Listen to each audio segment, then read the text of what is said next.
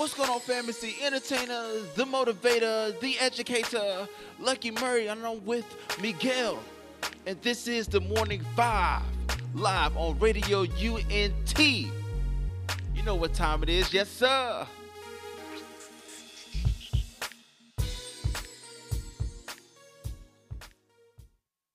Yes, sir. We are back. We are back to the morning vibes. I'm here with the one and only Mr. Lucky Mary. Lucky, what up, bro? How you doing today, man?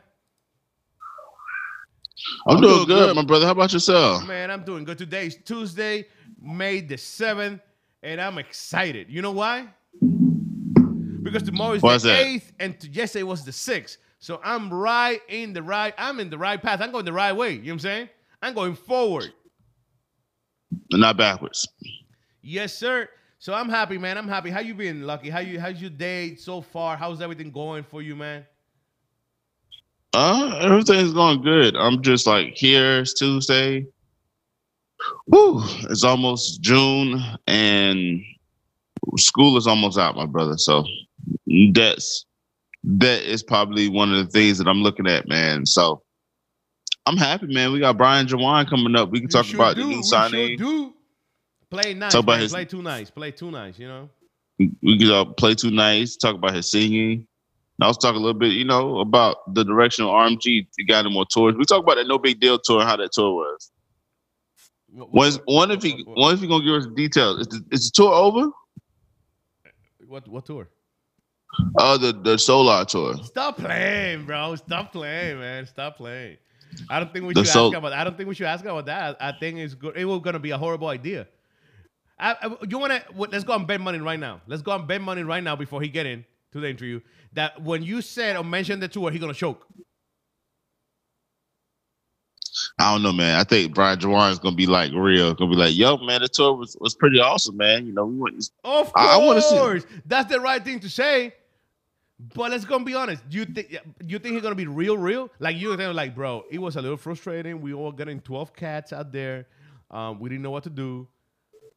Do you think he would do that? I don't I don't know if he he may be real. He may be real. Um he may think that no big deal is listening to us, and he may think that he don't want to burn no bridges. So, but I don't know, man. I I- I think that I think we can talk about that. I, I'm I'm pretty excited to hear him speak, man. But you had a topic that you wanted to talk about, and I'm curious before we get him on. Uh, what was the topic like? Yo, okay, this is the deal. This is the deal. This is the deal. This is the deal. I'm a little, a little, I'm a little tired when when we get artists, bro, selling themselves as something that they're not yet. I'm not doubting that this artist might be great once upon a time. You know what I'm saying? Or one day he will be great. But at this very moment, you are not that great. You know what I'm saying? You're in the right Yeah. path. You towards that. I mean, towards that, I learned something this weekend. Lucky. You know when you know what I mean towards means? It means when you're going somewhere, but it doesn't mean that you're going straight forward. You know what I'm saying? Mm, gotcha. You know what I'm saying? You might get some derails in the void there. You might go around it. You might go. You might pass your path. You you, you go one time in the, in that path. You know what I'm saying? Um, Yeah. And I feel like some of these artists are going towards the goal, but they're not getting there. And they're talking like they're there already. They're talking like they made it. You know what I'm saying?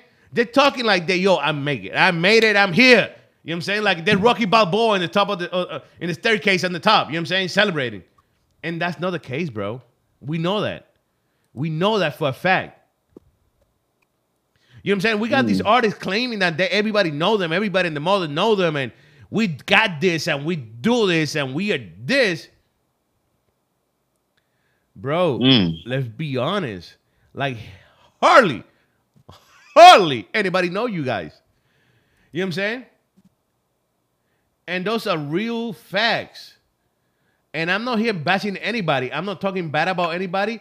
I'm just speaking facts. You know what I'm saying? Mm. Um, and why do you think that this happened, Lucky? I want to know why. Tell me why. Uh, Lucky. Well, well, I'm listening to this podcast. It's called uh, Cross Examination, and it has some older CHH artists on there. Uh, it, one having Isaac Kim on there. It had uh, Quiet Storm on there. Had a few things. They're basically going back in the history of Christian hip hop. And me and you may think that Christian hip hop started when uh, Cross Movement or when Reach Records started. No, Christian hip hop been out and been about in the '80s, and they and then we we may think that oh it was whack.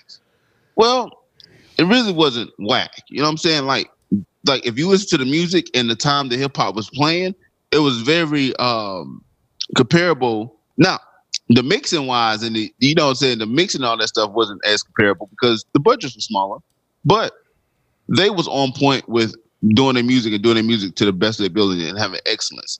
And they was impacting other kids' lives, man. Like like doing it, it wasn't super theological. It was just Christ centric Christ centric music.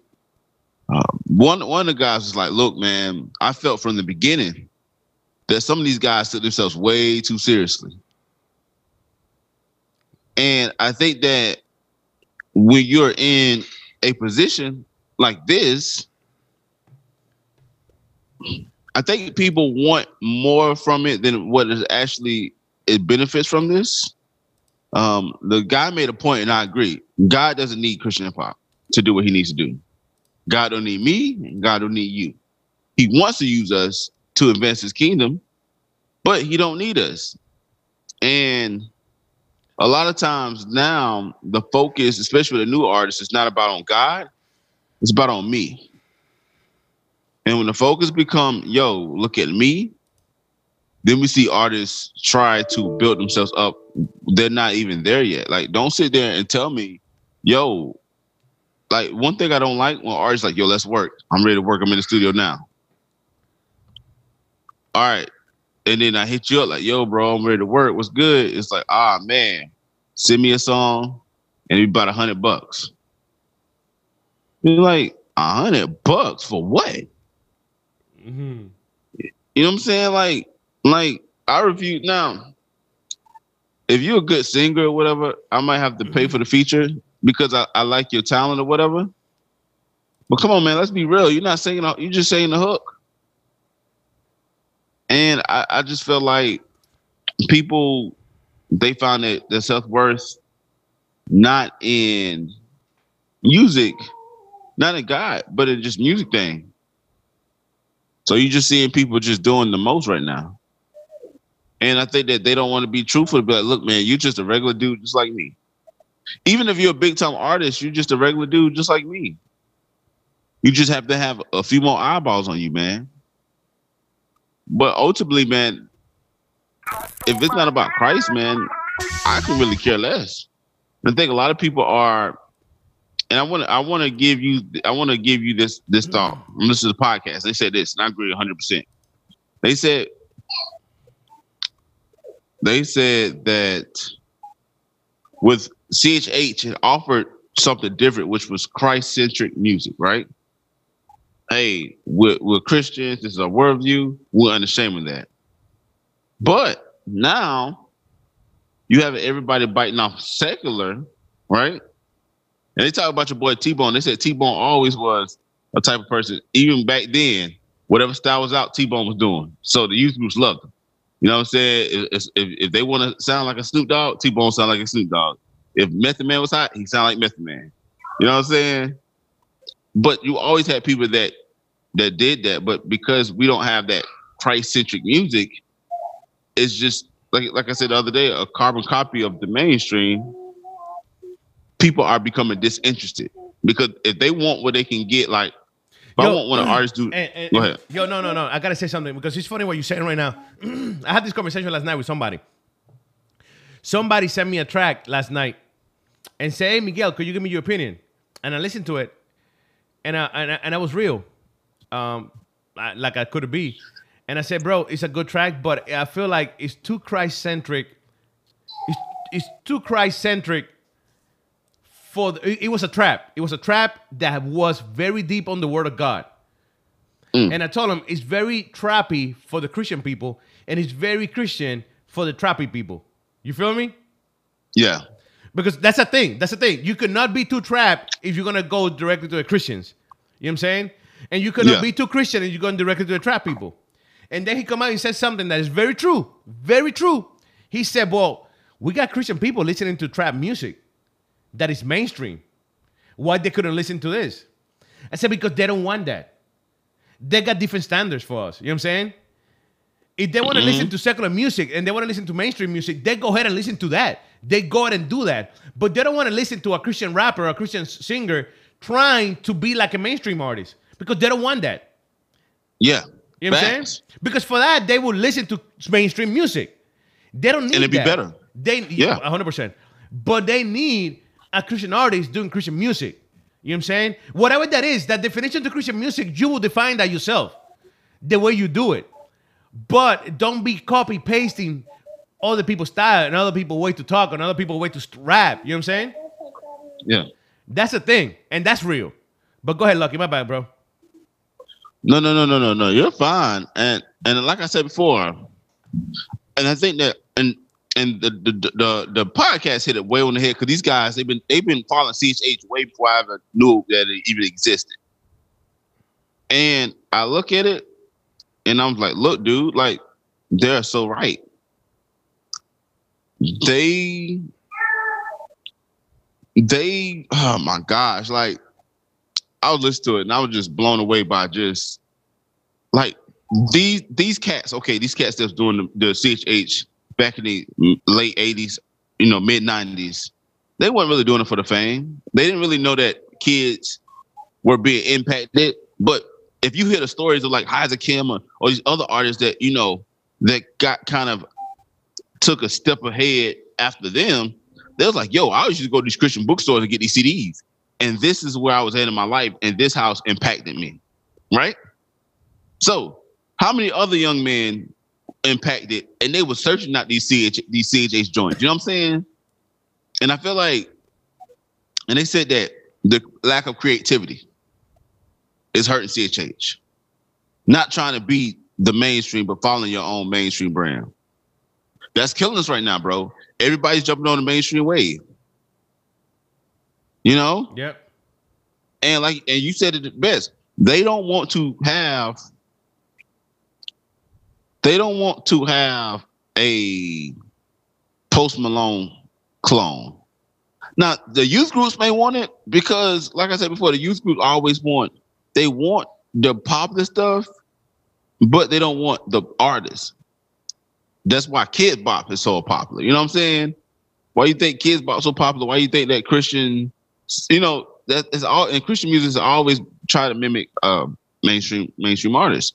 I just feel like, and I'm just thinking that people do not want to be underground. Like if if you like I said, these artists, and then they, they spoke about this. They said Rapzilla started becoming um the brand that said what was cool and what was not. So if you're artists that do like Christ-centric music, you're not popular. They want people who sound like the radio almost. But they're not popular.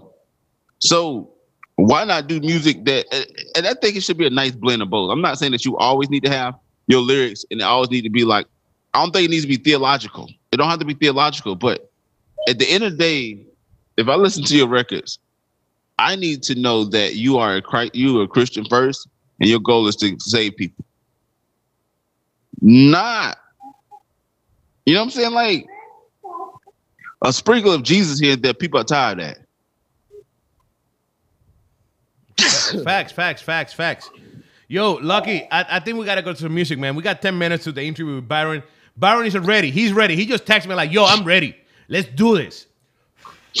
So we are All right. ready. I'm excited about this, man. We're gonna go ahead and listen to to to to to to some good music. Um, I don't know if you're playing this, but we are. So we are doing something different. We completely different than y'all. Um, this is Poetics. By the way, Poetics will be here with, with us tomorrow. Poetics will be here with us tomorrow. So be in the lookout. We got some good stuff for y'all. Let's go. Sube el volumen que ya empezamos, entreteniendo y edificando. Con Radio Únete soy diferente, mensaje que cambiará tu mente. Así es, así es, así es. Transformando tus oídos, lo digo otra vez, música que edifica, con esencia en tu vida. ¡Ey!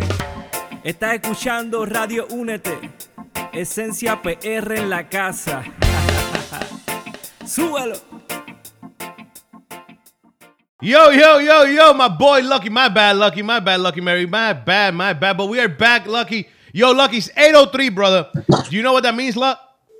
What's that? What's that? What's that? Bro. It's, it's time. What's up? Who we got, bro? Who tell them. I'm gonna give you the privilege to say who we got today because it's an honor. It's an honor to do this interview over because it's a pleasure.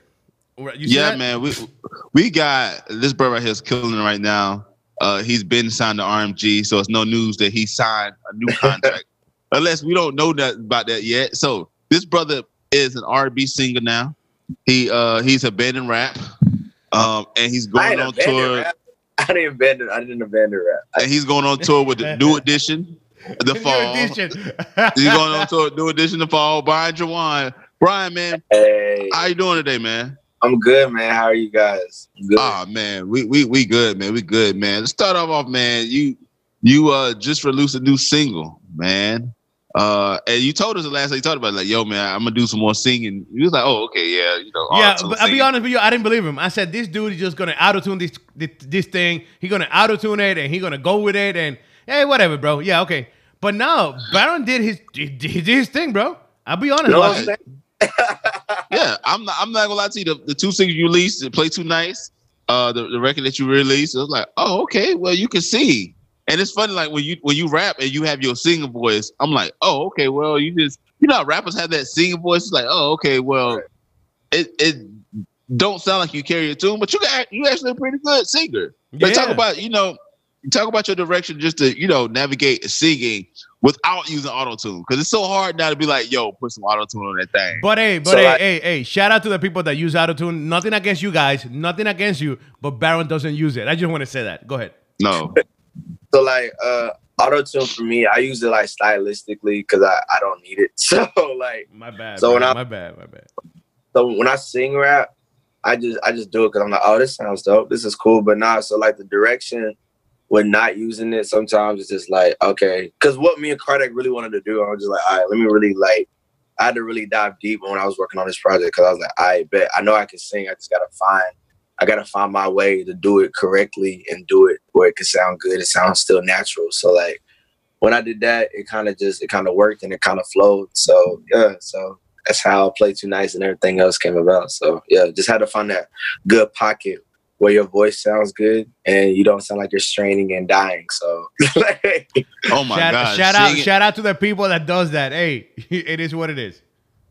singing, bro, is probably one of the hardest things for me to do because it's like rapping is a little easier, but see, you gotta have different breath control. oh you yeah, gotta you gotta like know the notes. Like you got you gotta almost be like a piano and kind of know where to take the notes. And you also gotta be comfortable with your range. Because some people Right. like Drake when he sings, it's very monotone, but he kind of like s- keep it. he does the pocket. same three runs, dog. Hey, hey, it's working. You know It what I'm saying? it work, It, it works. You It know what I'm saying? it works. It works, man. So you got a new project, a R&B project. I know you're not abandoning rap, but you do drop an R&B project, and I think because uh y'all y'all signed Danielle, I was like, I knew something was up because you felt kind of like, oh y'all y'all got Danielle, so y'all think that I can do R&B. So you stepped in your lane. It was so like this was in the works before before like I mean I, she's been signed she's been signed since last year. They just decided to announce it like recently. So like I've been working on I've been really like working on it for like two years, but I've been like wanting to do this for a long time, but I just never did. So but nah, so like it's dope, but it's actually dope having another singer on the label because nobody else I mean, they be singing, but they don't be like they, they don't really sing. So it's good to have somebody that can actually sing on the label because it's like we can do a lot more things now and it can be a lot more diverse. So I'm really excited to have her on the label. She's super dope too. So and her voice is like amazing. So Gotcha. Yeah. So so so my, my question is, let's talk about we- we're gonna talk about Danielle in a few seconds, but I want to get back to this hopeful, um, this new well, record that's coming out May 31st called Hopeful Soul. yes, sir. So talk a little bit about Hopeful Soul. Is it gonna be like an LP, EP? Is it gonna be a mixtape? Uh, or- Hopeful we have- Soul. Hopeful Soul is the EP. Um, it is my first um cross genre like you know EP that's you know R and B and things like that. Is actually my favorite project that I've ever made in my life. like, I love this project. This project, I'm I'm gonna be honest, this project is the best project I've done, and it's a really, really, really good project. I'm not gonna say it's like the best project of 2019. People told me it is, but I'm not gonna say that. I'm gonna let the people decide that. But this project changed my life. I worked this project during a very dark time in my life last year. Um, when a lot of I just got out of a bad relationship. My grandmother died. My family was falling apart, and like music was like up and down. It was really bad. So like, I don't know. I feel like God just used those negative times and shed light and let me remember that it's just like, hey, your hopes are not your hope is not in these things. Your hope is in me. So regardless if it's dark, there's always gonna be light at the end of everything. So yeah, bro. So like that really spoke to me, and I just wrote about my relationships and what I was feeling. I really, I really, because like my music was, you know, it was, my music was dope, but it's just like I feel like it was missing that content, that connectedness. So I really went with this project, and I really just like I bet I'm gonna really talk about what I feel and how I got out of it, and just keep it raw and honest, and that's how it, you know came out, and I'm I love it. Uh oh. And then you know, play too nice was uh, uh one of the songs that was about uh, uh a broken relationship. Like oh yeah, uh, as you explained it, that you know the, a girl didn't want to give you her all because she was afraid from past hurt. You know.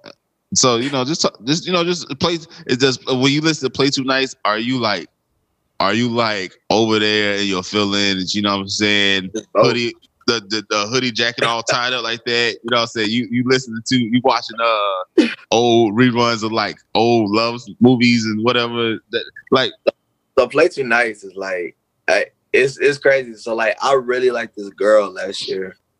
This is before I went on tour. It was Shout like, out to was the girl. You know who she is. You know shout who out, yeah, you know you know who you to the are. girl. You know who you are, girl. You know who you are, Yo, girl. I was, nice. I was literally, I was look. I'm gonna be honest. I was, I was gonna be petty, and I was gonna text, text her, thank you, send her the link to the song, but I didn't do that because the Lord, Hey, the Lord hey, saved me. hey, do bless you, my brother. I was really gonna do it, bro. Like I was really gonna do it. Hey, how many times you delete the message? I'm pretty sure. I'm pretty sure you had it and then you deleted I, it. I was like, I was like, I ain't gonna do it. I ain't gonna do it. Then I called my friends. I was like, should I? I was like, so they like, Wise brother. like- yeah, so I really, I really like this girl, and it's just like, so the thing was like, she was playing like soup a lot of games because we would hang out, and I would always be like, you know, like just chilling there, being there for her and all that stuff. She would always call me. She would always want to see me and everything, and it's like it was super cool, and it's like I knew she liked me, like I knew she liked me, but it's like she would never commit. Like every time I would bring something up like that, she was like, no, da da da da. So then one day she just, I forgot. She called me. She was like, you know, I'm gonna be honest. I just like the attention. I don't want to be with you. I don't like you. Da da da da. And I'm just like, but I kind of knew she did, but it just like I knew she was in bad situations, and that just, you know, came from that. And then she just kept playing games, and it's just like she couldn't give me, she couldn't give me what I wanted because of her brokenness. And it's like, you know, I, I just want I wanted something that was pretty much an idea in my head instead of, you know, what it actually was. So I just had to like, you know, let it go. So that's how that came. She will not be identified though. She she probably was light skinned, brother. She was definitely like she was, See, she was look, she was Colombian, so hey. yeah, dog, you messed Oh. up, bro. You should have Yeah. never done that, bro. yeah, The Spanish girl yeah. said, bro, no. We're gonna be praying for you, dog. man. We're gonna be praying for you, I- I bro. really- We're gonna be praying for you. I talk to a lot of I talk, I like I talk to a lot of Hispanics. Like I'm very they're just I'm very attracted to Hispanics. I'm very attracted to I'm sure I'm attracted to any type, but it's just like I always end up talking to Hispanic and it just be like either the best or like the um worst thing. It is. And most most of most of the time it's the worst thing. So we're gonna be praying for you. We're gonna be praying for you for God open your eyes and uh, let you do better. I love, I love, I love Latin culture. Uh, like I have such a deep respect, especially a lot of my friends are Hispanic, and my A and R obviously he's Colombian. Shout out Kardec.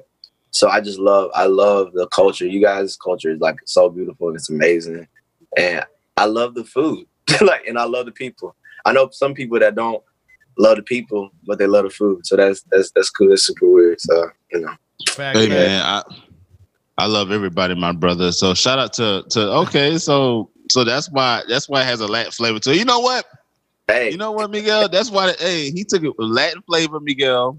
You know, uh, uh, uh, um, a Latin girl broke his heart, and now he's singing. Now he gonna have uh, Carlos Santana on his next record. You know, let's make happen. Yo, but now, Hey. hey, Byron, I got a question for you though. Wasn't you worried or concerned that that going from rap or hip hop or CHH to this was was going to make you lose some fans or people, followers or anything like that? I know you gained no, some, and, and amen for that. But what about the one that you might lose? You know what I'm saying? So I was thinking about I was thinking about that, but it's just like people that besides the people that recently found me like in the last year, people that's because a lot of my fan base been loyal for me since I was like king. Like and literally I just was in a show in Atlanta and people was talking about they was listening to my like the like literally one of like two records that I dropped like in the summer like 2015 before I dropped my project Anonymous and I that I totally forgot about and they were like, Yeah, man, I illegally downloaded it and everything when I was in middle school and I've been rocking with you ever since. I was just like then everybody's like, I really love when you sing this certain this song, this song I made uh in 2016. So I was like, you know what, people that's rocking with me, they're gonna rock with me regardless, man. It's just like, but the gospel is in this project, dog. The gospel is heavily in this project. So I'm just like, Oh. I'm just like, it's like most of these are relationship songs, but if you listen, like, especially on the last song with Steven, like the gospel is here. Like the t- last two songs, the gospel is really here. So like I feel like it's gonna change people's life. Cause when I listen to this song, it changed my life. Like I freaking I love this project. And it's like, hey, whatever I feel like whoever's down for me is down for me, man. And it's just like at the end of the day, I'm called to, you know, minister to the people that I'm called to. I know. And it's like I can't change that. So I'm just you know giving it to God, and we just you know trying to put out dope stuff, bro. So you know, You said you said that it's your favorite record so far. Why make it so special then? And I know it's not because of the girl, and we know it's not because of the Colombian chick, Miss Bala. Um, so why why is so special to you, bro? wait, which one? This song? Yeah, no, the the whole album. You said it's my favorite track, The whole my, my album, favorite album. bro. Dog, like, it's like it's not just so it's not just because of the girl, like, or the you know when I went through relationships, bro. It's just this is my first time really opening up on a whole project, and it's just like it's crazy to see. Like I was talking to Doc, like my CEO, like yesterday. We was talking about the growth, man, and it's just like it's ridiculous. Like, like I used, I never could, like I could, but it's just like I never would open up. So this is my first time opening up, and it's like it's a message, and it's just like it's a message people can cling to. Like everybody, because you know everybody's been in love, everybody's liked somebody, or everybody's been through a dark time. Everybody's like because this project also it has we hit on a little bit of issues like depression and things like that. It's about mental health as well. So because when I went through a lot of things, like I said, last year was the worst year of my life. Like I was very, I was very depressed, and I almost committed suicide, like which is crazy. Like I didn't almost, I almost, I didn't almost attempt, but it's just like I had, like I was very close to doing it. The thought was there. The thought was there. The thought was there. Dogs, yeah. Like so like it was super scary because I was like almost close to doing it. So then the crazy thing was like God gave me a dream about one of my classmates dying, and the very next morning that classmate, that specific classmate, committed suicide. Wow. So then I, I just woke up and I was like, oh snap. So I talked about that and it's just like this is a whole journey, bro. This is not just about relationships. It's about finding hope through darkness. So yeah, Got bro. That's why it's so special to me, bro. Cause like none of my other records, like, you know, we just turning up in the other records, but this one has a meaning. Got you. So- Got you. For sure. For sure. Mm. Go ahead, Lucky. No, no. So I, I think it's good. So are you gonna? I know a few years back, um, Chris John Gray did it. He had an R&B album, and he put it underneath the R&B category. Is this gonna be an R&B category album? It's gonna be a gospel album? Like, This is definitely gonna be an R&B category album. oh, because what I think, I feel like I feel like that's such a, I feel like that's just a space that could be easily dominated because it's like nobody really, I mean, re- just regular R and B, but it's just like I don't feel like nobody really like takes advantage of that, and I feel like we could really shine through there, especially with this one because I, I love R and B. I listen to R and B all the time. Like I love R and B, and I'll be, I be on, uh, I'll be on, you know that little on Apple Music, you can see like the little chart section or whatever, and the genres or whatever. yeah, I yeah. be there. Then I see new artists like even you can see the label plants like Lucky Daye. I don't know if you know Lucky Daye is. He was a label plant and he just randomly blew up. You see those people that just blow up, but then you see just like literal independent artists like that be on the top charts or whatever that nobody really like knows. I'm just like I feel like this would be an easy space to like you know expand the audience and just like plant ourselves in. And the R&B listeners that love listening to relationship songs, they'll get that, but then they'll also get a hope-filled message like at the end of it. So it's just like I feel like that's a good way we can not only reach other people and spread the gospel, but also like make our impact in music. So, so how long? How many tracks is is on this album? It's five. It's an EP, so it's five. Oh man, okay, I got you. I got you. I thought it was a full length album. It, it, it, ain't a whole album yet. I'm not. I'm not gonna drop my whole album until like people beg me to drop it. oh, okay. I got you. I got you. Got you. But, so, so, so you know. Oh, go ahead. But my when, whenever we do start my my album, like I, it has to it has to be immaculate. it has to be crazy because like I have ideas for what I want to do for my album, but I'm not very sure about it yet. Like, but I have like people I want to, certain producers I want to bring in. Like everything I, I'm doing my album, I have to do in person. Like I'm, like I was just, I just made it a point. Like maybe record, I'm probably gonna record the songs by myself, but it's like everything has to be in person, and I want live instruments. I want, I want everything. Like, cause I just, cause I feel like the culmination up to that point would be super cool. So like, I don't know, we'll see though. And then, you know, my, my question is, my question is this: uh, a lot of people, and this has been a debate in Christian pop for a while. I've been hearing bubblings of it that the the the problem is that a lot of the music is it doesn't really have the gospel in it. It's just basically a rip off of the mainstream, and they just kind of reposition it, make it a little bit positive.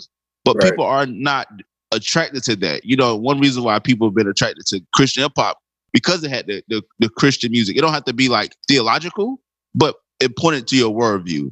Uh, so with you doing this music, doing this record, and, and really stepping outside the box, there's not a whole lot of people that's in that R and B space that's still gospel. It's not okay. I don't want to call it that is gospel, but it's like Positive urban Christian yeah. Like, yeah. like urban R and B. Urban like I don't know. It's it's like a it's, I don't know what to call it right now, but it's it's Christians who do R and B.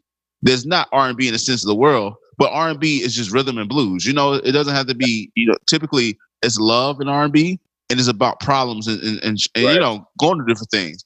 Uh, so were you concerned about that, or do you feel the pressure to hop on a trap record? Uh, you know, have a triplet flow on there, um, and you know, try to mimic the mainstream to try to capitalize on the success. If if that makes any sense. Um. Well, I wasn't really concerned like when we were uh, making it because, like, honestly, I didn't set out to do this project. Like I, I, asked my fans like over the like I'm gonna say a year or two ago if they wanted me to do an R&B project. I was just playing around because I was like in my feelings about somebody I was talking to. I was like, I'm definitely gonna make an R&B project. But people wanted it, but I didn't really force it. So this just kind of happened. So I made Honey. Honey is already a song that's like been released. That was on my Soul Saturday thingy. But we just remade it and I got like a ridiculous response. And I was like, oh, okay. Well, I guess I'm gonna like like just make some other stuff. But then something that Carter tells me that really like gets me is just like you can't really force stuff to make you can't really force a project you can't really force like good songs you have to like literally live life and let those experiences cultivate and obviously i'd be like whatever Carter like I'm about, I'm about to make these hit records but nah he was here like literally the only reason that this is the best thing is because it's like I literally put my experiences of what I was living in in that so I'm not really forced because it's like I feel like when I'm whatever I'm singing about is just like I feel like people will relate, people that's believers, people that are not, because it's true. Like it's just true. But now I don't really feel like the the pressure. Sometimes I feel the pressure. I'm just like, oh dang. Cause it's like the only reason I would feel the pressure about like making like regular like music or whatever is just for shows. Cause like it shows, you know, people, most of the time people want to be hyped. But then I learned since being on tour, like you guys want to talk about, like you have your shows have to have ups, downs, mediums, and like bring it back up again. So I feel like with you know my certain records, I'm still gonna have those records, but it's just like I need a more diverse selection because I don't want my show just to be like all the way, all the way going up all the time. We need I need to bring people somewhere. I need to like make people like feel emotions, cry, you know, get turned up, like get a time where we're spreading the gospel, it just needs to be, it needs to have all of that in there. So yeah. So so I and then speaking on tour, uh, you just recently went on tour with No Big Deal. And we we want shout out to No Big Deal. You know, that was a that was a pretty awesome tour. But you know, me and Miguel, we want the real. You know, we want we want the good about the tour, the bad about the tour, and what you learn about the tour. Uh, because I, I was searching for like, okay, did people have? It wasn't a whole lot of people. It was some people talking about it, but I couldn't get like I couldn't get to the show because the day they had the show, it was like I was gonna try to get to the Atlanta show, but things didn't work out. But just talk a little bit about being on tour, no big deal, and, and what you experienced on that tour. Um, so give me one second. We're live on radio, and, and he had to check. He This is live, Hey, people. Anyways, and This then, is live. and then he got to he got to take out the trash. Mom, Yeah. hold on, mom. I'm not taking the Come on trash the right now. I'm not doing that, okay? that is exactly that is exactly what it is. And I'm not gonna lie, I still live with my mom. I'm still, you know. Well, anyway. it's not as bad as the other day. With, with um, a w- a few weeks back, we were interviewing Ada, Ada Betsabe, and Ada, somebody walked behind her. Like she went through the interview, and like an older guy just walked right behind her, and it was the grandfather. And like, yo, Ada, you got a creepy guy right behind you, and it was the grandfather. and, and I got scared because I was like, "Oh, do you know there's somebody walking behind you?" Yeah. So like, but nah, uh the tour the tour was crazy because it was my first it was my first tour doing clubs because we did clubs and with Derek and Canon. But it was like it was my first time doing like like real venues. Like we played at the Fillmore, we played at the laundry, the laundry thingy, we played at the uh in Atlanta guys. We yeah, we t- we played at the Foundry in Atlanta. We played at a few other places. Oh, we played at the House of Blues too, so that was wild. So like, um, so this, that tour was super crazy. Fans came out regardless, rain or snow, because you know we had that that, that winter vortex like like this earlier this year up Yeah, in yeah. the north. People still came out regardless in that. I was confused. I was like, it won't be me, but I mean, hey, y'all here. Like, I really support that. So, and I had the best pizza of my life in New York. It changed my life completely. And it's like I can't eat pizza at all now no, because of pizza that in New York is the best, bro. No, hands down. it's crazy. So, anyways, so that was a good part, man. I learned I learned that nobody really selling hard tickets in this space. Period. I mean, I mean, unless you Craig, KB, Andy, whatever, obviously, and Derek, a lot of times. But it's just like other than that, like, it's hard to sell hard tickets. Soft tickets are when like you know people put on events and have other artists on the ticket and people come for other stuff. The hard tickets are when people are not going to be doing anything or anywhere else in that venue in that vicinity except to see you. So I learned like, it's really hard to like sell those, man, because it's like CHH. A lot of times they don't really buy tickets unless like you like the one and only popping great artist. So I learned that. What was hard was like adjusting to like, so like living with a lot of people. Like it was it was fine going with Derek and uh, Canon because like we all had separate rooms. But sometimes when we were on tour, we had the same room with people. So you had to like do your sour schedules at certain times, and you had to do like you had to like wake up at a certain time, just make sure you didn't get left and things like that. But um, that was that was pretty crazy, and it's like, but honestly, the tour party was fine. Like it was so it was so fun because like everybody liked each other already, so like we were just chilling, bro. So there wasn't really bad parts about it. Just being honest, like the only bad parts is just like sleep. But I mean, hey, it's tour. That's what you kind of signed up for. So like, and just that's that's pretty much it. But I learned so much on that tour, especially building sets. Like I was saying, deal set is crazy. Like he really knows how to bring people up, bring them down. They don't have that that moment just to chill, and then like a hype level again. And Dill has such a genuine spirit, man. Like he's really like a he's really a good dude, man. He poured into me a lot when we was there, man. We had uh prayer time with the tour people. Me and him would do devotionals and things like that. So it was it was super fun. The only time I'm just like it wasn't it was crazy was like when we was in the middle of nowhere and there was nothing to eat except McDonald's at like three in the morning. And I don't eat McDonald's because like that's poison. So Uh, you should have made a song about that, man. You know, what I'm saying you should have made an R&B song about, about, McDonald's about three o'clock in the morning. I Yeah, don't eat McDonald's. big facts. So, but nah, it was a good tour, bro. Like honestly, it, that was one of the best tours I've been on so far. So I'm just like, I'm really excited. Like I've had a really decent tour experience so far, but the two or three tours I've been on so far, like I haven't had a trash tour experience yet. Hopefully, I didn't jinx it, but still. hey, RMG is taking care of you because some people, you know, they just go to these shows and they don't got no gas money, so they gotta like Uber to the next city. You know what I'm saying? Uh, that's wild. That's wild. But And you my know- label, label takes care of me, man. I really love my label. Like I love my label so much. Like people don't understand. Like I love my label so much, bro. You know what? And and, you know, and the one thing I, I want to you touched on a little bit, and I want you to kind of uh, just go into these details. Just get your opinion about it. You said hard tickets, and you see a lot of artists. You see tours actually cancel because they can't sell the tickets. So, so what do you think the problem is? Because I I, I have a theory. You know, I'm a, I'm an indie artist, but uh, but I've been following the situation. I have a theory. But could you elaborate on why do you think it's so hard for artists to be like, okay, we're gonna do a tour and they have all these different cities, but you don't have a street team to work the cities, and you got to depend on a promoter to do the job. But if you have a big enough name, it's kind of hard to get people to come, especially if Right. you're not from that city. So, could you elaborate on that a little bit? So I feel like there's like two things. One, people mistake their social media following for actual people Tell 'em. that'll actually Tell come them. to their show. Tell them. Yes. Oh, hey man, hey, that's a gospel. But keep keep going, Brian. Keep going, my brother. So that and two, people don't like. All right, so with me, I'm putting on a show in Charlotte next next month, and in Charlotte, uh, it's called the hometown show with Next Mike. That's my first show I'm actually putting on, and I so I'm gonna go to this. I So might I have to like- go to that. I might have to go to that. Charlotte, Yes, what two bro. two hours? What what what where you where you having it? Uh, it's literally in Charlotte. It's literally in the uh, it's in this school. It like this building that people it used to be a school. It's pretty. It's pretty cool. So like, it's gonna be really dope. No, what what date is it? It's it's on a Friday. Oh, this month, next. Ne- next month. I can make that work. All right, all right. It's like, just- it's like it's like at eight o'clock or nine o'clock at night. So like it's definitely like people can come. So like no, no, no. Charlotte from Greenville is about about two it's about like two it's like hours. two- You know it's not- it's yeah, yeah, yeah, ain't bad. So, so what you say? You gonna have your show that thing? So yeah, so I'm having my show there with Next Mike. Uh, it's our show. It's actually it's a hometown show. So um, we're gonna be doing that. So what I learned, I'm just like, hey, and then people get rooms that they can't fill up. So I'm just like, I didn't do that because it's like, I'm like, this is a very, it's a limited event anyway. So I'm only want like 50 people, 40 people there anyway. I want because I want it to be a really small field. So um, yeah. So I was just like, hey, bro.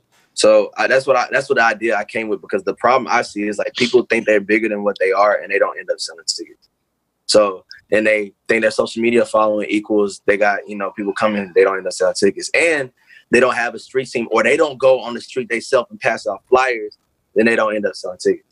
So like I feel like those are all problems in the industry and you got to understand bro like our our our genre is so small, bro. We're a subgenre, dog. We're not even like a regular genre. We're a subgenre, bro. So it's just like you really gotta work hard to really Yo, get people.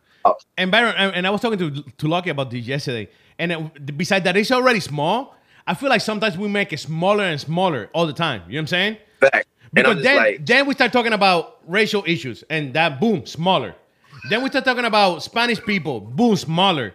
Then we start talking about love, boom, smaller. Then and then we keep breaking it, breaking it, bro, and it gets smaller and smaller because whoever love your your play too nice is not gonna listen to the to the uh, social issues that we have in track that you dropping next month. They're not listening to that because they didn't like that. They don't like that. So now you making it smaller than what it is, and um and that's something that I feel like we're having a difficult time to realize that we are not as big as we think we are. We're actually really not. small, and we some once in a while we make it smaller. You know what I'm saying? back. and it's like it's it's, it's crazy because like even the biggest artists, I'm gonna just say besides Cray and Andy, because Cray and Derek, Cray and Andy and Derek, and I'm gonna say KB, they really got crazy reach. Like beyond this, which is crazy. It's like wild to me. I'll say besides that, bro, it's just like we're literally, it's we're like like somebody told me I think it was Tragic Hero. He told me uh CHH's fame does not equal like re- regular fame like at all. And at like, all. people, even if you get verified, I'm just like, dog, no, bro. It's like we nobody knows who we are. I'm gonna be like, we'll be honest, like nobody knows who we are. Like me and Carter talk about this all the time. Like people know our music, but I'm saying like you go to a regular thing, like I, I get regular people that that come up to me that actually listen to my music. But it's just like, dog, I'm not, I'm not Chris Brown. I'm not gonna, be, I'm not Trey Songz. I'm not Miguel. I'm not any of these people. I'm, I'm myself. So this is why I feel like it's super important to build your own situation with your own fan base in in the genre and even outside the genre. So, Yeah. like And You and, can and another thing is that they're so dependent. You guys in general, every artist is so dependent on, on Spotify playlist And when people listen to this playlist, bro, they don't look at the picture, they don't look at nothing. They just listen to the song because they got it on the phone, on the computer playing. They don't Yeah. they're not looking at their faces. They don't know how these people look. Right. They don't know none of this stuff. So for them, bro, you just want to know another guy in that whole bunch. You know what I'm saying? That's who you and are. it's Like you gotta you gotta learn how to translate and actually convert real fans. So what I'm learning, like people like personality, people like they want to see who you really, really, really are. So I'm really trying to do a better job with that, man. Cause it's like I want my fans, like I literally I put out a tweet yesterday, like literally, I read I literally read all my messages people send me on my Instagram. People always people always hit me with I know you're probably not gonna read it, but I always read it. Cause like one, cause my my regular DMs be like they'd be okay. They'd be like only at like 10 because like it just be from my friends or people that know people of mine and they can DM me. But my outbox be like 100 plus. But I always go through it because like I hate having notifications, so I just be going through and reading them or whatever. So I be clearing them. But I read them and I remember I remember most of their names. Like this this girl named Lexi, she she was a supporter of mine since like I dropped Aura, which I didn't know that. But like uh she I, I always see she would buy my merch and stuff, and I would always see her name. So like she came to my show, and I knew it was her, but I didn't tell her I knew it was her till like after this show.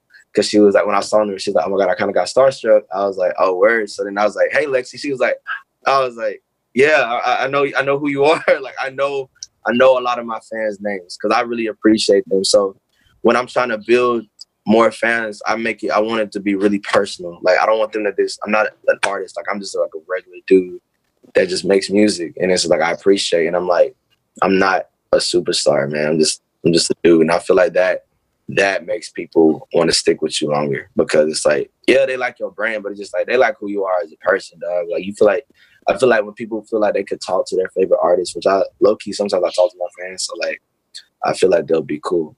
So and they really like you. So I mean that's just me though. No, no, no. You, do, I think you're doing the, the, the wonderful job. I've just been like w- what Miguel was touching on. It's this paradox called the dry streams paradox, and basically what it is Right? that Paradox. Uh-huh. yeah. So basically what it is is that, and I think it's hurting Christian hip hop. It's basically you can go on these playlists and you get hundred thousand streams, you get a million streams, uh, but a lot of people they may like the song but don't don't know the artist nor the song's name. They just Mhm. add you to the playlist, but it's Right. not translating into. If you drop another song, it's Like not translating. Yeah, yeah, yeah. Right, right, right. It's just it's just basically you get into numbers, and a lot of labels now they're fine with those streaming numbers because they get to break even or make a little profit off the streams, and the artists can be popular on these streaming platforms. But you at the me- but but what happens is that you at the mercies at the, the for the platforms, you know, the Spotify, the Apple Music, and you got to continue to drop music forever. You got to And that's you why you don't. be- That's why you don't sell re- uh, tickets because they don't know you. They don't follow you. They don't even know who you are. They just listen to your music because you are on that playlist. That when I'm working out, when I'm playing ball, when I'm walking to work, I'm just listening to it. But I don't. I don't know who you are Right. in all reality. right. so so Right. we. So we so so yeah, man. Oh, go ahead. What you were saying? Oh no, I was saying I was saying right. I didn't I didn't I didn't have anything to explain yet. Oh no no no. So that that's why I think that you know people people and I, that's my that's been my thing for years. Like, look, kid, you know, build your audience locally because now it almost forces CHH artists to really build a local fan base and a regional fan base, and then you can build beyond that. it was Um, kinda weird. Like I built backwards, and I didn't try to build backwards. I it just kind of happened. So like when I dropped, when I first started doing music, I was doing YouTube covers, and they got like a lot of views. But then when I started actually focusing on my music, that's when SoundCloud just started popping off. So like I literally just I got there just in time, and people like were like messing with me like nationally. But then people locally were like, it was like national, regional, then it went locally. Like so it, it's it's it's wild. I don't even know. Like, and it's like I think we talked about this last time. Like, I literally would not know what to tell like a new artist that's trying to like build locally then to nationally because I'm like I didn't do it like that. It's just like feel like God just looked out for me, and as I put the work in, but then it just kind of happened. But yeah, like I don't know. Like it it it. it I like that paradox thing though. I, I thought about that because it's just like people. Actually, I knew about that because people always have a ton of streams, but it's just like then they don't really like coincide with their record sales, and then they, co- they don't coincide with a lot of others. No, because the thing is this, bro. People got this idea, and you said it earlier, that because you got a whole bunch of followers in social media, for example, in IG, on IG, it doesn't mean that they're gonna go to your to your event first. Second, No. they just in IG following you because they they nosy. They want to know your lifestyle. They want to know what you do on a daily basis. Yeah. They want to know who you are as a person.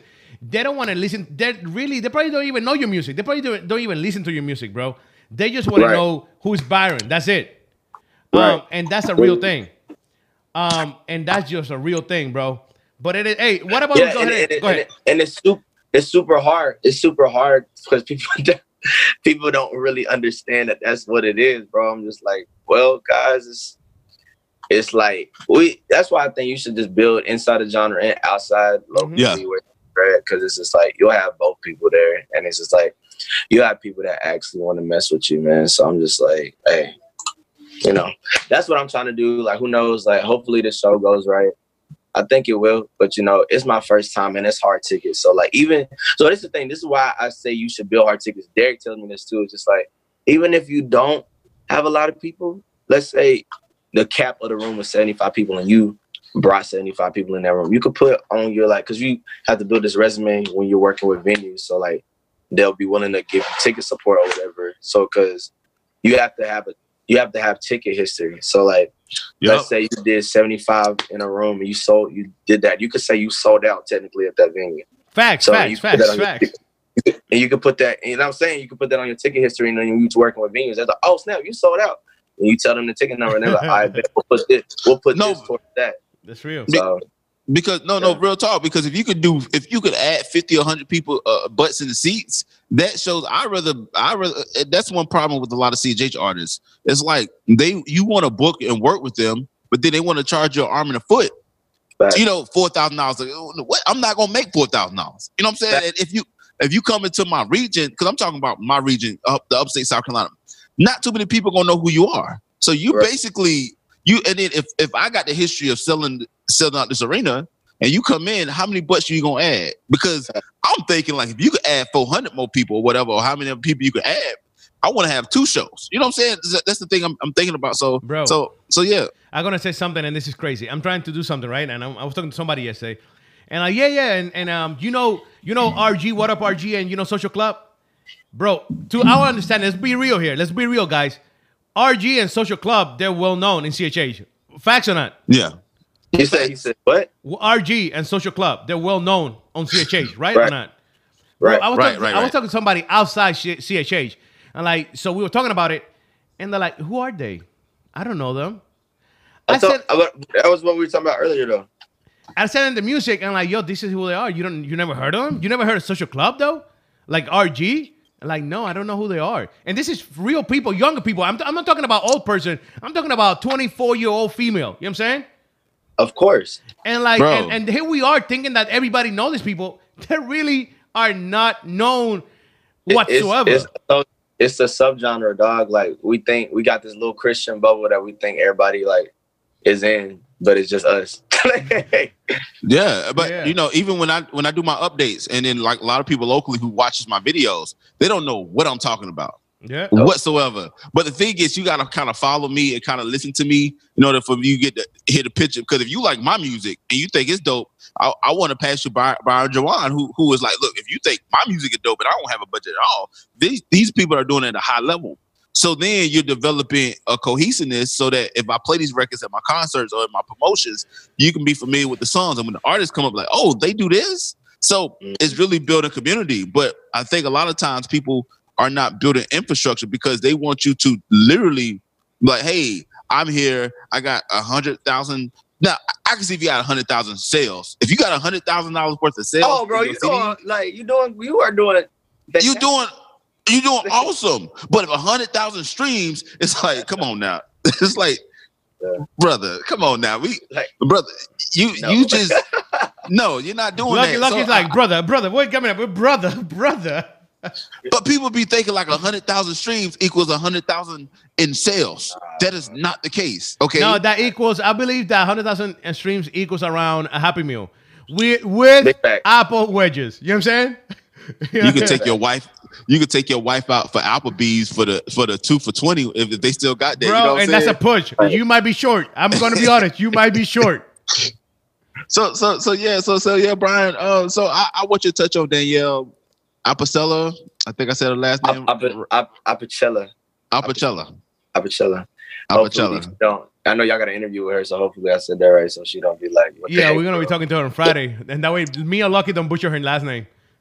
Goodness great. I just said so. I heard people say I'm gonna just call her DA. I I stuck with Danielle. Uh, but you I know, thought it was Dan- I thought it was Daniela. I don't know why I thought it was Daniela at first. see, see, Because you were Ryan thinking, you were the girl. thinking, you were thinking about the Colombian chick, bro. You better stop, Baron. I you better right? stop, bro. You were thinking about the Colombian Daniela. Daniela Yeah, got you Dan- locked Daniela. down. yeah, Daniela. But but but my question is, you know, she signed with the label, and I'm gonna ask her this because I don't know the infrastructure of uh, RMG. I'm I'm just a fan. So a lot of people when they like, look, you know what you talk about. I'm literally a fan, just looking at it from the outside looking in.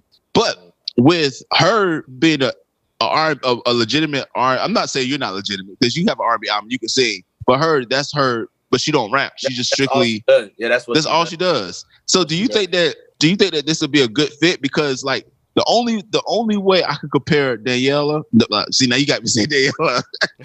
Let's go. Shout out to the Colombian chicks out there. hey, I thought I was right too, but the only way I could compare Danielle to anybody in CHH was V. Rose, and I thought V. Rose killed it. I thought V. Rose's problem was when she wanted to be more pop. I thought she should have just stayed in the lane she was at. She was killing it. right. Um, but do you think that it would be a good fit for Danielle to to join RMG with you being on the label and and Uh, I yes, I think yes, a million times yes. Because like one, we're in a we're in an era where women and Christian hip hop are like really taking over, and I'm so freaking excited. Like my friend, my one of my friends just got signed to Reach Wande. Obviously, shout out to Wande. one day? Nobody knew that. And- Nobody. We didn't know that. Uh, I I knew I knew that from the, like for a while, but Yeah, well, we still got beef with Wande because Wande gave the first interview to Track Stars. You know what I'm saying? So Wande, you know, it's all right. Wande, it's all right. You big time now. You sound reach.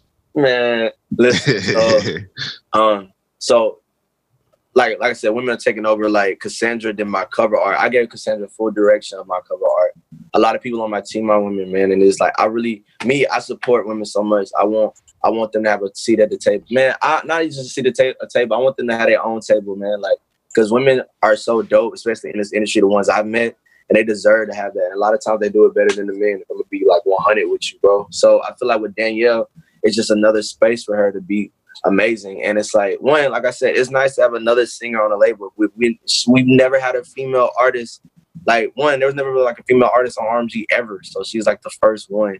So I think that's dope. It gives like our label a lot more diversity. It gives our label a lot more, you know, traction. And let's be real, it's gonna give our label a lot more radio play in the CCM market. Like, you know, CCM Yeah. don't mess with rap. So I'm just like, besides me doing my record, besides me doing my record, that'll get us CCM play. But she's a woman and she's doing CCM. That's literally going to like help dramatically. Yo, So, the like, one, the only one that I could say that was doing that to the point is still doing that to the point. And we, and like I told Lucky in the uh, Monday, I think it was yesterday or Friday, we laugh about him, we joke about him. I, I do. Now, I don't know about Byron, but I do laugh about him and joke about him. It's Toby Mac with Gotee over there. I think Toby. Toby doing. killing it. Toby is killing it Yeah, though. yeah, Like, yeah, my he friend- is. Like my friend Yeah, Aaron yeah. signed him. Aaron signed to him. And like he be telling me like how Toby be like finessing. Toby is Toby be like Yeah. killing. Yo, Toby got eating, Aaron bro. Yeah. and Holly. He got Aaron and Holly, bro, playing in every station in the world. You know what I'm saying? He And got those tour- two in and- every tour. touring touring crazy like like Aaron's crazy. schedule is booked is booked. Yeah. you oh, I know what I'm saying for the year. He got Me it. got CCM, CHH. He's doing country. They're doing it. Whatever. Come bring it. I do it too. You know what I'm saying? They don't care. Yeah, and it's like they're killing it. So I'm just like, hey, like I'm all for it. By the way, me, and- me and Aaron got a record that I'm, I'm excited. Hopefully, it'll drop this year. Maybe not, but either way, it's not R&B, it's rap, so it's pretty fire. I'm not gonna lie. So, anyways, uh, but not so like, yeah, I think I think with her being on the label, it's really going to give us just more diversity and like a foot in markets that we've been in, but we really haven't been in. So I feel like me and her are gonna really add a new dynamic to this, like especially this year. So it's gonna be crazy. So I'm super excited for that. So I think I think especially as she grows, because like literally, I don't know how long she's been doing music. Like we talked about this, but I kind of forgot. But it's been super recent. So I'm just like, yo, she has like so much time for herself to grow, and I'm so excited for her. So yes. That's what's up. Yo, um, Yeah. Logan, you got anything else for Baron, bro? I think we got we had to play this track, man. We had to play this new single. Yeah, yeah, man. Let's man, let's make it happen, my brother. We're gonna we're gonna listen play two nights and we're coming right back. Don't go nowhere. This is the morning vibes. Yo, it's the Righteous Rebel here. Make sure you tune in Saturdays twice a month, 10 a.m. to the Righteous Rebel Show, only on Radio UNT. Keep it locked. Yo, yo, yo, we are back. We are back. We are back to the morning vibes. Lucky Mary, my boy was so into it. My bad, Lucky. I would do this to you, man. I apologize for that. you, you- you do, man. Lucky's, you do, man. Lucky's so into the conversation of the air with, with Baron, like, yeah, and then like we are back and like, dang it, man. I'm not done. I was, Lucky. I was, I was, uh, I was uh talking deep, man. I was gonna get the knowledge of life. I was gonna get the sauce, man. My bad, Yeah, bro. But hey, hey, that was played too nice by Baron. You won. Shout out to Daniela. Whatever you are, Daniela. Te amamos. Um, that was for you, Daniela. um, yo, um, whoever Daniela is, don't take it personal. We're just playing with you. Um, yo, uh, Byron, bro, uh, how can we follow you social media, man?